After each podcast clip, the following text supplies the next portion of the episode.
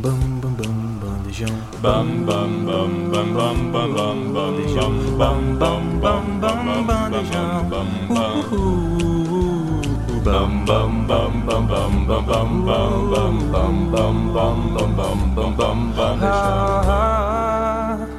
Bandejão 104.7 Boa tarde para você que está ouvindo a Rádio Universitária, programa Bandejão na 104.7 FM, para você que acessa universitariafm.ufs.br ou que está ouvindo a gente na sua plataforma de áudio favorita. Está começando mais um Sopa de Letras, o nosso quadro sobre literatura. Hoje, eu, Giovana Cristine, apresento a minha colega. Oi, gente, eu sou Sofia, estou aqui para falar mais um Sopa de Letras. É, oi, boa tarde. Boa tarde. então, o tema de hoje é mais um autor nacional, que é o Dan C. Hunter. Mas você deve ter estranhado que é bem gringo. Sim, o nome dele é O bem nome estrangeiro. É que, na verdade, Dan C. Hunter é um pseudônimo, nome falso ou fictício, usado por uma pessoa em vez de seu nome verdadeiro. É uma espécie de apelido ou identidade alternativa que alguém adota para diversos propósitos, como publicar obras literárias, participar de comunidades online, preservar a privacidade ou até mesmo criar uma persona artística. E ele decidiu seguir essa linha no nome dele. Pseudônimos são frequentemente usados por escritores, artistas, músicos e outros indivíduos que desejam separar sua vida pessoal da sua produção criativa ou pública. Outro exemplo muito legal, que é de uma autora que eu gosto bastante, eu não sei se você já ouviu falar, é Helena Ferrante. Ela é italiana, na verdade ela tem uma série de livros sobre a Itália, enfim, e eu gosto muito da escrita dela. E ela, inclusive, tem muitos discursos na internet, muitos debates sobre ela ser mulher ou não, inclusive.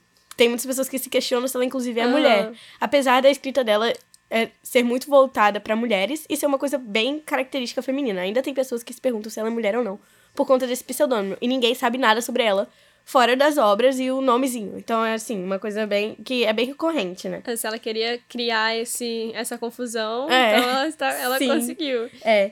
Também pode ser usado por razões de segurança, proteger a identidade, enfim. O pseudônimo. Qual seria o seu, Sofia? Nossa, não sei. Ah, Também não. Gente, pra mim, Giovana Cristine, que eu falo aqui pra vocês todo o programa, é isso. Então, eu falo, eu nem falei meu sobrenome hoje, né? Meu, nome- meu sobrenome é Sofia Menezes Ribeiro.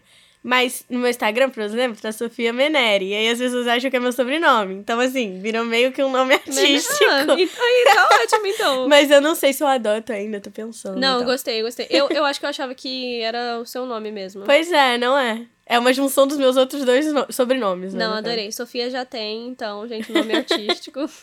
Enfim, é, o Dan, como ele, é chamado no mundo literário, ele é escritor, escritor desde os 15 anos de idade. Ele mora em São Paulo e um dos seus maiores desejos na escrita é publicar um livro infantil ilustrado. Atualmente, ele possui três livros publicados, sendo o primeiro As Vidas Literárias de Atlas Lefler. Lefere? Lefreve. Hum. Lefreve. Não sei. um best-seller na Amazon. Em seguida, ele lançou Nuances, um pequeno conto inspirado no clássico vencedor do Oscar, Sociedade. Dos Poetas Mortos, um filmão. Uhum. Nossa, que legal, quero ler Gente, não esse. sabia. Não sabia. O mais novo lançamento de Hunter foi nesse mês de agosto, com o drama Jodie. Nesse mês de agosto, se você não está escutando no mês de agosto, agosto de. 2023. Exatamente. Aqui vai a sinopse de Jodie para os interessados em ler o livro. Jodie e Benjamin têm apenas 12 anos quando decidem filmar um curta-metragem. Jodie tem uma câmera e é aspirante a diretor de cinema, enquanto Benjamin é bailarino e mora do outro lado da cerca que separa a casa de Jodie. Os dois brincam de exploradores, desenham, riem de coisas idiotas, fazem asas de fadas com papel e dormem juntos. Entretanto, a amizade deles logo é rompida quando o mundo do balé começa a despertar em Jodie antigas sensações. Olha. Hum, O principal, trato, é, o principal traço da escrita do Dan é que ele aborda de forma muito lírica e poética é, romances, amizades e vivências. É, muito legal. ou homoafetivas entre os dois personagens masculinos, sejam eles crianças, como em Jodie, ou em fantasmas. Gente, Uhum, que doideira. Como em As Vidas Literárias de Atlas Lefebvre. Então ele vai assim, entra numa doideira aí, né?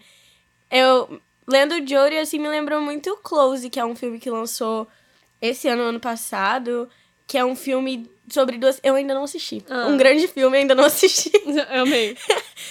Ele concorreu a Oscar estrangeiro no passado, melhor filme estrangeiro. E é, são duas crianças que eram muito amigas, cresceram muito, muito amigas, dois meninos. E aí, do nada, a amizade deles muda. E eu acho. Eu, como dito, eu ainda não assisti o filme. Mas eu acredito que seja também por conta de desconfianças na escola, assim. Uhum. De, ai, estão namorando, não sei o quê. E aí a amizade Ah, eu deles acho que muda. eu, vi um, eu acho que eu vi um, um trailer também. Aham. Parece ser bem interessante. É, então esse, esse Jory me lembrou bastante isso. Agora, os fantasmas, que entram pra uma área bem mais é, mítica, assim, de fantasia, que eu não sou muito acostumada, eu nem posso imaginar sobre o que se fala e como que é. Fiquei curiosa pra gente- ler. A gente é fantasia. Sim, é. Sempre tentando colocar na lista. Sim. É, o Dean, ele quase nada divulga sobre a sua vida pessoal, tanto que, gente, eu fui pesquisar o número dele, o nome dele, Aham. é, o nome real, né? Aham. Que eu fiquei curiosa, né? Que eu vi o nome artístico, eu fiquei Aham. curiosa, não achei. Pois é. É, mas o que pode incluir de sua rotina é que ele divulga pouquíssimo no seu Instagram. Ele intercala a escrita com estudos para o vestibular. Olha só.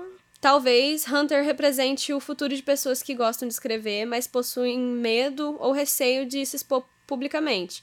O espaço na comunidade LGBTQIAPN+, que Dean representa, ele é muito singular, pois é uma verdadeira expressão de sentimentos reais e singelos que ocorrem durante toda a vida e a autodescoberta, né? Que legal. É muito importante esse espaço, né, para as pessoas e elas terem um conforto, mesmo que seja por trás de um pseudônimo e tal, então seja mais escondido. Elas terem o conforto de usar mesmo sua voz para compartilhar da sua arte, até mesmo ajudar outras pessoas. Isso é muito legal, sabe? Sim, com certeza. É interessante que o que mais interessa na vida do autor não é sua vida propriamente dita, mas sim a vida que ele dá aos personagens. Se você se interessou pelo autor, todos os livros dele estão de graça para quem possui a assinatura do Kindle Unlimited. Então aproveita e corre para ler Jory, Nuances e as Vidas Literais de Atlas Lefebvre. É isso, gente. Encerramos o programa de hoje. Bem rapidinho, só pra falar do, do Dan pra vocês. Isso eu acho importante, né? Dar esse espaço. O, o Dan não é um autor, né, grande ainda aqui no Brasil e no mundo literário, mas que pode vir a ser, até porque ele é bem novo, né? Ainda tá no vestibular. Então, assim, é muito importante a gente dar espaço para autores nacionais, para autores é, que escrevem sobre histórias LGBT, é, para autores que estão começando agora. Eles precisam desse espaço, então a gente decidiu dedicar o programa aqui hoje para isso. Quero agradecer a você, leitor, por ter nos acompanhado até o final desse episódio e também a minha amiga Sofia, que conduziu Muito o programa aqui Gi. comigo. É sempre um prazer estar com vocês, gente, e com você, Sofia, quando a gente grava. Sim. E é isso. A gente espera que vocês tenham gostado de acompanhar o quadro de hoje. E a gente também agradece ao nosso coordenador, o professor Pedro Marra, a Maria Eduarda Fernandes pelo roteiro, ao Robert, o técnico do laboratório de áudio, e a nossa querida Júlia Bruschi, que está aqui todos os dias, responsável pela gravação. É isso, gente. Um beijo. E um livro. E até a próxima. Tchau, tchau. Tchau. Esse foi mais um programa Bandejão na Rádio Universitária, que rola sempre das 12 às 14 horas. E se você gostou, então não esqueça de acompanhar a gente nas redes sociais, arroba Bandejão Rádio, porque esse é um projeto do Departamento de Comunicação Social com os alunos de jornalismo, propaganda e publicidade e cinema e audiovisual. Sob a coordenação do professor Pedro Marra e Lívia Souza. O programa conta com o apoio da Fundação de Amparo à Pesquisa e Inovação do Espírito Santo, via edital FAPES número 12 de 22, Universal Extensão.